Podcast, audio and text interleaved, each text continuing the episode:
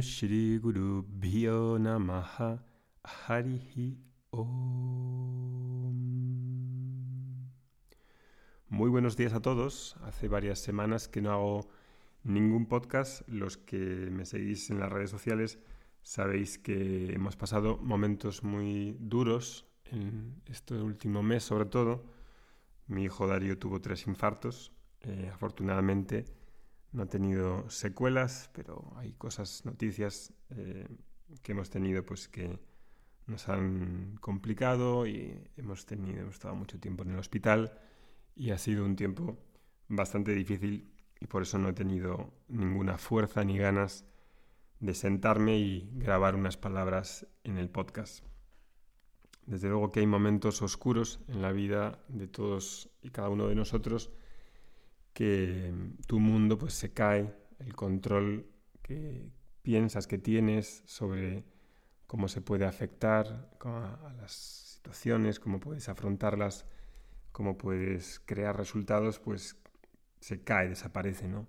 Y quedas expuesto de una manera pues muy humana, muy vulnerable, ¿no? En la que solamente te queda el rendirse, aceptar que Dios como Padre siempre quiere lo mejor para ti y aunque esto pues no, no lo entendamos en la mayoría de ocasiones, pues eh, se, hace, se hace difícil, aún así teniendo también pues una, una visión y una forma de ver el mundo que, que nos ayude a llevar mejor estos momentos.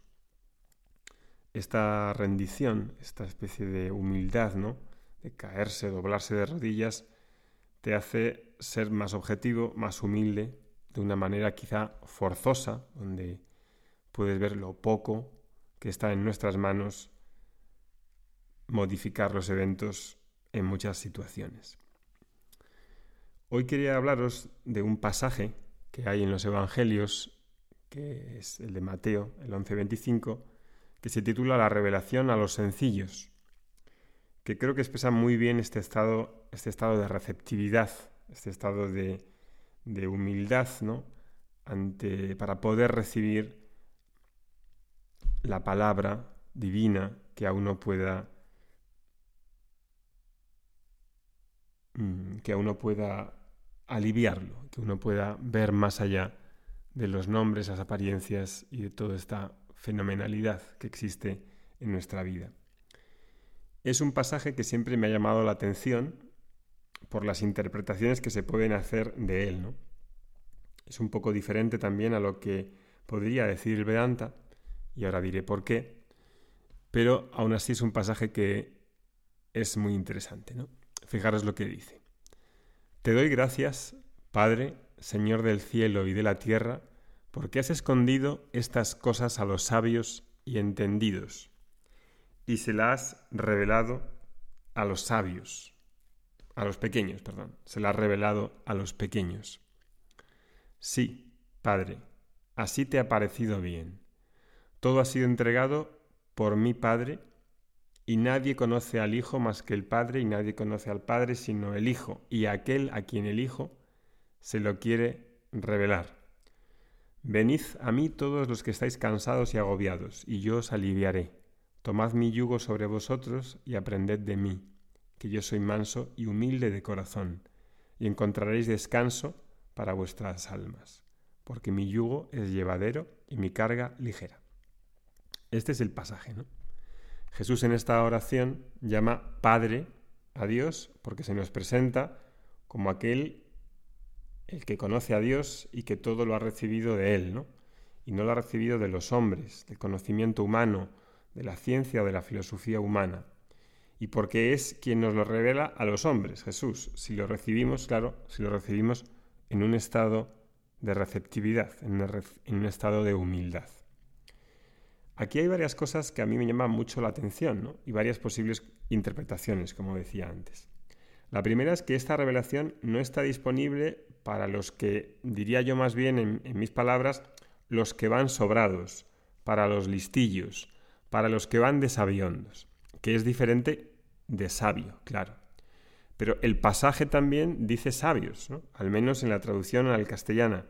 Yo como no sé arameo, ni judío, ni griego, pues mm, tampoco puedo afirmar con certeza que realmente diga sabio, ¿no?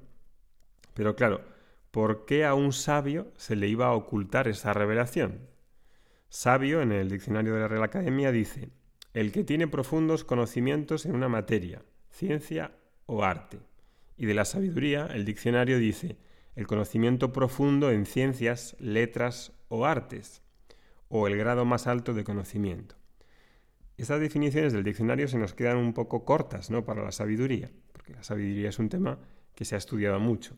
La Wikipedia, que tampoco es que sea una lumbrera, nos dice, la sabiduría o sapiencia es un carácter que se desarrolla con la aplicación de la inteligencia en la experiencia propia, obteniendo conclusiones que nos dan un mayor entendimiento que a su vez nos capacitan para reflexionar, sacando conclusiones que nos dan discernimiento de la verdad, de lo bueno y lo malo.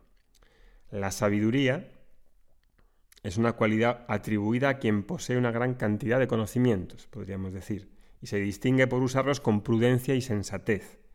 En este sentido, la sabiduría es característico de aquellos que observan una conducta prudente y sensata en su vida, en los negocios, el trabajo, la familia, las decisiones. Esa es una definición, digamos, que podría ser más en, línea con, con, la versión griega del sabio, ¿no? de la sabiduría asociada a saber guiarse en la vida de una manera virtuosa. Pero claro, digo yo, a una persona virtuosa y sabia en ese sentido, ¿por qué se le iba a ocultar esa revelación? Es lo que yo me pregunto cuando leo este pasaje. ¿no? Por otro lado, los que conocéis la cultura védica, en la cultura védica un sabio generalmente es aquel que vive una vida dármica, piadosa, prudente, virtuosa, pero que además tiene un conocimiento precisamente de la verdad de Dios, del individuo y del mundo. ¿no? Es decir, que una de las características del sabio en la cultura védica es el conocimiento de la verdad en mayúsculas y de Dios, y de una vida que refleja ese conocimiento. Las dos cosas, una vida de apreciación de Dios como la causa inteligente y material del mundo, una vida en la que todo lo que existe es esa única verdad irreductible que es Dios. Entonces, ¿por qué puede decir eso Jesús en su oración? ¿Qué ha escondido esas cosas a los sabios? Yo desde luego no soy un experto en el cristianismo ni en la exégesis bíblica, pero tengo un profundo respeto por las palabras de Jesús. Yo creo, y es mi mera opinión, probablemente errada, que cuando dice entendidos o sabios, no se refiere a la sabiduría del verbo divino, sino a la sabiduría humana, fenoménica, nacida puramente de la experiencia o el conocimiento empírico, es decir, de las disciplinas de conocimiento humano, que van desde la lógica a la física, incluida toda la ciencia, que siempre, siempre será contingente, incompleta, en ciernes, mejorable constantemente y nunca definitiva. Y también creo que se referirá a la sabiduría acerca de Dios que puede salir de un intelecto humano, por muy bien intencionado que éste sea. Quizás Jesús esté diciendo que este conocimiento no se revela al que confía en sus propios medios humanos, al que es autodidacta, al autosuficiente, al que no necesita a Dios, al que no necesita de un medio de conocimiento que revele lo que no está disponible como un objeto en el mundo, porque Dios no es objetivable. Dios no puede ser un objeto medible por la ciencia, y por tanto la ciencia no es una disciplina válida para conocer a Dios. Puede ser que no se le revele al que está hinchado de soberbia, y al que crea que ya lo sabe todo, o que crea que el modelo físico-matemático del mundo propuesto por la razón descartiana puede abarcarlo y comprenderlo todo. Esa es la impresión que a mí me da. Creo que no sería útil, incluso contradictorio, para nuestro empeño, que de nada sirva estudiar, de que nada sirva escuchar las palabras reveladas de los evangelios. Eso no puede indicar ese pasaje, porque precisamente escuchar la palabra divina, escuchar el verbo, es uno, digamos, mm, de las obligaciones del cristiano. ¿no? Vedanta, por otro lado, habla abiertamente del conocimiento de Dios, de la verdad en mayúsculas, de la relación entre el individuo, la verdad del individuo y la verdad de Dios. En este sentido, Vedanta no se corta en este tema, no es un tema tabú, y lo explica además con lógica, de forma filosófica, pero no una filosofía nacida desde la lógica, sino también desde una visión revelada por los sabios y por Dios. Vedanta, en este caso, sí que explica con sobreabundancia estos temas de una manera en la que no se implica la creencia, porque precisamente el conocimiento es lo que es, no tiene nada que ver con la creencia o la descreencia. Espero que me entiendas a lo que me refiero. Y la oración, sin embargo, dice Jesús, y se las ha revelado a los pequeños, a los pequeños. ¿Quién son esos pequeños? Pues yo creo que se refiere a los sencillos, a los humildes de corazón, a los que están afligidos, a los necesitados, a los que anhelan profundamente el conocimiento de Dios y buscan esa revelación. Ese conocimiento que es para los pequeños no es para los autosuficientes. Los pequeños no son autosuficientes. Los pequeños no son los que se creen que se bastan a sí mismos y ya lo saben todo. ¿Por qué entonces no se iba a revelar a los inteligentes si en teoría están más capacitados? Pues pienso yo que porque igual los inteligentes se puede entender aquí que son intelectuales hinchados de arrogancia, de vanidad. Esa es una posibilidad en la que un intelectual hinchado de vanidad y de soberbia no pueda, no pueda tener una brecha y una aceptación con confianza de que su intelecto pues también tiene límites para la comprensión humana, a través de su propio esfuerzo, a través de la lógica, deducción, etc. Las personas humillas, humildes, sencillas, que no confían en su propia sabiduría humana, son receptivas, muy receptivas a las palabras de Jesús.